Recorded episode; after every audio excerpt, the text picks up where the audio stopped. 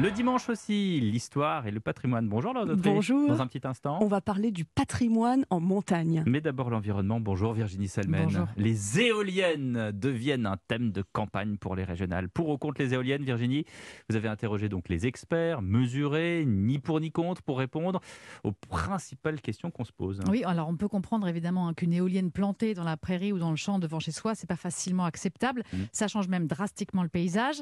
Alors du point de vue, du strict point de vue de l'utilité des éoliennes pour changer notre façon de produire de l'électricité, qu'en est-il? Alors, première remarque souvent entendue, les éoliennes ne fonctionnent que 25% du temps, un quart du temps, à tel point qu'on doit redémarrer les centrales à charbon pour compenser. Alors, les éoliennes ne fonctionnent par définition que quand il y a du vent. Sur l'année, la puissance du parc éolien varie entre 7 et 70% de la puissance totale, avec effectivement une moyenne de 25% pour les éoliennes terrestres Mm.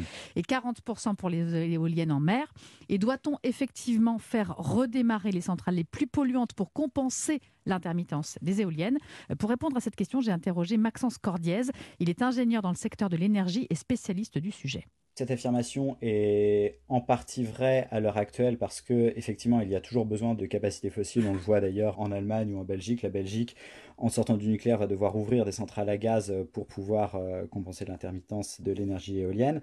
Par contre, il ne faut pas en déduire que développer l'énergie éolienne augmente les émissions de gaz à effet de serre parce que ça c'est faux. Ah bon, pourquoi? Alors, eh bien, parce que le réseau électrique est très organisé, vous allez comprendre. Quand on a besoin d'électricité, on fait d'abord appel aux sources renouvelables, donc éolien, solaire, Mm. hydraulique. Ensuite, le nucléaire, ensuite le gaz et enfin le charbon. Donc, si on installe plus d'éoliennes, on utilise mathématiquement moins les dernières, celles qui sont en bout de chaîne, Je les comprends. centrales à charbon et à gaz.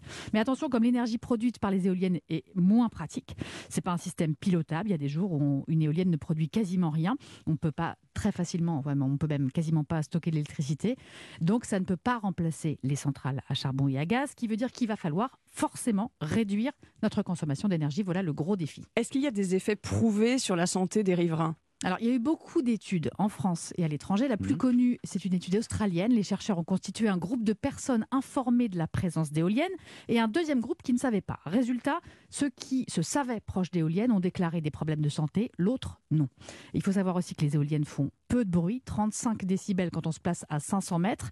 C'est moins qu'une conversation à voix basse. Et puis les infrasons émis par les éoliennes ont été un temps incriminés, mais les scientifiques n'ont rien prouvé. Ils sont très difficiles à mesurer tant leur fréquence est basse. Autre affirmation souvent citée, Virginie, les éoliennes sont fabriquées avec des métaux rares et d'autres matériaux non recyclables. Alors 93% des matériaux d'une éolienne se recyclent selon l'ADEME. L'exception, ce sont les pales constituées de résine, de fibres de verre ou de carbone qu'on ne peut quasiment pas recycler pour l'instant. Des travaux de recherche sont en cours pour euh, réussir à le faire. Enfin, euh, une éolienne demande plus d'énergie à fabriquer qu'elle n'en produit. Alors ça c'est faux. Une éolienne produit environ 20 fois l'énergie qu'il a fallu pour son cycle de vie qui est maintenant d'environ une vingtaine, voire une trentaine d'années. Merci pour toutes ces précisions.